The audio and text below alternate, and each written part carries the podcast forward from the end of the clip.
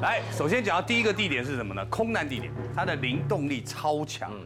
当然了，看到临界的朋友不在话下，甚至会收到临界的那个语音的讯息。你收到了？哎呀，有人收到 哦，那我也听过那一段语音讯息。哎呀，但是我先讲，就是说，除了空难的事发地点会有很多灵异现象之外，是周遭的房子也都会。那大家知道台湾最有名的桃园，特别是桃园的大大园。那我要讲的这个是阿昌他爸爸的故事。哦，阿昌他爸爸是一个工头，那有时候接到 case 呢，就得要南北这样子奔波嘛，看工地在哪里。当然阿昌这个爸爸这次的 case 在桃园，那建建商那边建设公司就把这个宿舍呢租在这个大园附近。一到那个宿舍的时候呢，白天不觉得怎么样，到了晚上的时候呢，阿昌的爸爸一直哦整夜辗转难眠，努力努力要让自己睡着，然后在睡梦当中呢，有一个男人站在门边，哎呦，操着台语口音跟他说：“教我跪阴照，哇。”然后他看不清楚那个长相，想说是谁在讲这个事情啊？那心里面就很不安啊。那整个晚上呢也不敢睡，翻来翻去翻来翻去，终于撑到天亮，好想说起来吃早餐。一打开门要出去吃早餐，不得了了，那个早餐那个餐厅啊，围满了那个工人跟外劳，每个人哈、脸色有铁青的，有惨白的，一直在议论纷纷昨天的事情。啊，他就就有有一某一个工人就说好可怕哦，哦这被大吉啦，哎脏哦，他说那个他在睡梦中啊，发现那个床啊，好、感觉旁边坐了一个人，他说啊你是有看到不？他说我是没看到，但是那个床啊就凹下去啊，而且感觉就是有人坐在那边嘛，那竟然还有人哦躺着躺着看到天花板哦，哎一一一团那个白白灰灰的东西，那白白灰灰慢慢聚集起来，赫然是一张人脸。那个昌爸呢就说：“你们不要哈、那么疑心生暗鬼，因为我们这里是大园，啊，你们要来之前哦，想必一定很多人呢跟你们会声会影，所以呢，你就是日有所思，夜有所梦，啊、叫他们不要担心这种事情。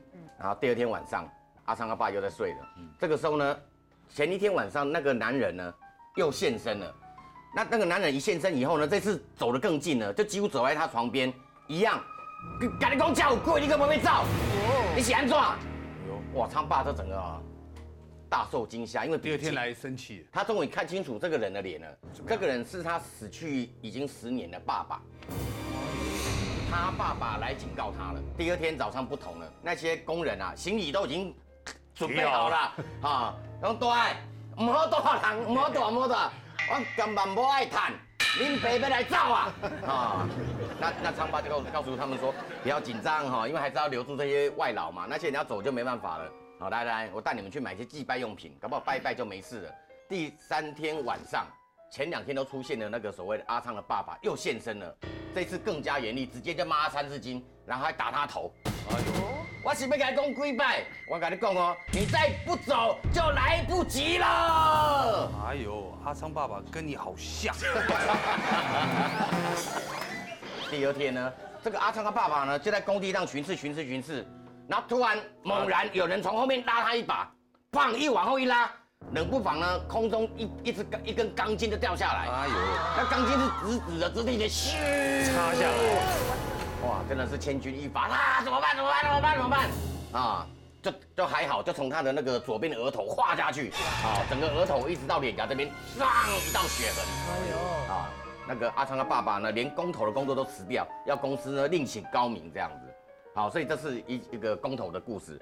那刚刚我们一破题的时候有提到，啊，那个灵异语音是相当之经典，至今哦听来还是令人毛骨悚然。悚然悚然。大家如果不健忘的话，在二零零二年，二零零二年。好，五月二十五号，五月二十华航一架好载着两百零六名乘客，好十九名机组员，在澎湖的这个海面上面，专家说是金属疲劳，好，那也有人说这个保养适当，在空中就解体了，啊，这是台湾台湾史上就是发生在台湾地区，好最惨烈的一次空难。是，那当中最令人那个感觉到不可思议的是说，有一位那个上班族的哈、人员呢，他竟然在他的手机里面呢收到一封简讯。嗯，这个故事据他描述是这样子的：是的，五月三十号那一天，五月三十号是什么日子呢？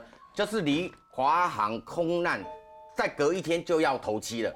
头七的前一天，一早到公司啊，然后拿开拿出手机，那个手机是工作专用的。是啊，哎，里面有一个语音讯息，一播，吓死人，怎么样？不得了了。怎么了？那个哈，再怎么听都知道是在海海中的声音，海中啊，就是间歇的那个海浪声，嗯啊，然后开始有哭泣声，哭泣声，然后很明显的应该是一个男生的声音，讲什么呢？用台语讲，啊，我不会掉那家，我不要待在这里，然后再来又是十秒的哭泣声，啊，那哭泣声呢又夹杂着这个海浪声，我不爱，我不会死，我不会气当家，然后呢又开始呜呜的的声音，啊，然后那那个那个那个语音哈虽然很模糊，但听得出那个哀怨，啊，然后说我我那我那我那死在家。好，然后给他同事听，哇，每个同事呢，听一半就说好可怕，好可怕，啊，一定一定一定跟那个事有关联，是啊。当时他想说，那我们去查通勤记录，现代人不是很喜欢查查通勤吗？嗯，去调查当时的这个死难的人哈，号码有没有跟那个号码一样，不就得了吗？对啊，啊，他去找这个这个这个啊电信公司，电信公司说这个有个资法的问题，不可以查。不给查，就是说你都要去找警察局，要警察同意才行，要出证明。好，那警察说你是要我们帮你调华航死难者的电话，看有没有跟你吻合的。问题是你不是受害者啊，你也不是受害者的家属啊，所以你是没有权利的，我们也没有权利哦，说要去调查。告知哦，那那那告知你说那些那个死难者的电话是不是跟你吻合？好，那这个事情就变成一个谜嘛。但是，不的，事过境迁，事过境迁。据电信业者描述，是的，他们也很好奇。他们偷偷有去调阅，电信公司想要调阅这个资料呢，就比一般人容易多了。他们私下的说法是，确实有一个死难者，而且是一个男士的电话，跟灵异简讯的那个的电那个所留下的电话是吻合的。哎呦，真的要跟那个志强哥讲一下，就是空姐啊，当然知道空姐其实仪态都很漂亮嘛。对，到国外难免会有一些艳遇。但是这一次的艳遇是一个灵异事件。我今天要讲的是一个香港的机长跟我讲的一个故事。嗯嗯。谣传这个听说是真的。嗯。是一个香港某航空公司的空姐，她一样正常在上班，长程飞行到了美国纽约到甘内迪的机场。那一样到了机场之后呢，就到了接车到了下榻的饭店去入住。他这边住了三天。嗯。白天没事呢。就在小酒吧喝喝酒、健身房运动，这样呢就巧遇了一个当地的一个高又帅的一个美国男子。哎呦，哦，来了来了。那这个男子呢也不遑多让啊，马上就力邀这个空姐到他们家来发生一夜情。嗯，碍于明天清晨还要执行任务要回去了，所以呢就说哎不行不行，我不能到你的住处去。不然这样好了，没关系，你到我下榻的酒店来也可以。哎呦。结果两个人就手牵着手到他下他的房间，这一夜就是夜夜春宵了哈，就非常的开心。隔天早上，按着正常，他就执行他的任务，在飞机上。奇怪的事情来了，嗯，这空姐呢突然觉得她的口部肿胀，而且有一些红红的斑点。哎呦，嗯，那他同事就问他说：“哎，是怎么啦？”他说：“啊啊，没有，呃。”可能是吃到过敏的食物了，啊，就没有什么，他也觉得很奇怪，觉得牙龈很痛。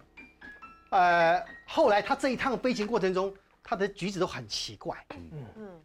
结果呢，这个座舱长眼睛很尖，觉得他怎么感觉怪怪的，嗯，心神不宁。对，结果呢，趁乘客在睡觉的时候呢，偷偷跑到上面的，就是 upper galley，就是这个厨房，嗯，轻轻把那个布帘子打开，这空姐。你知道他干什么吗？他干嘛？他以口就盘，在吃东西，两只手抓着他的那个厨房，嗯，然后嘎吱嘎吱叫，那个拨开的那个桌看了吓一跳，动了一下，这空姐马上回头，嗯，好像厉鬼的眼睛看着这个座舱长，吓一跳，座舱长把门关起来，后来再找他，他就没事了，嗯，这空姐她也不知道他在做什么事情，嗯，她觉得他不舒服。下飞机之后呢，回到香港，马上立马就跑去看医生了。就看了医生之后，医生给他的回答令他觉得不可思议。嗯，他说经过化验啊，嗯，你嘴上这些嗯病菌啊，呃，不可能发生在活人的身上啊，通常是发生在死尸体的身上。尸毒，尸毒，对。那那个医生就跟他讲，很慎重把他带到小房间，说：“陈小姐，我要很慎重的告诉你，你要老老实实告诉我，你最近去了哪些地方，发生了什么事情，要告诉我。这怎么好意思讲？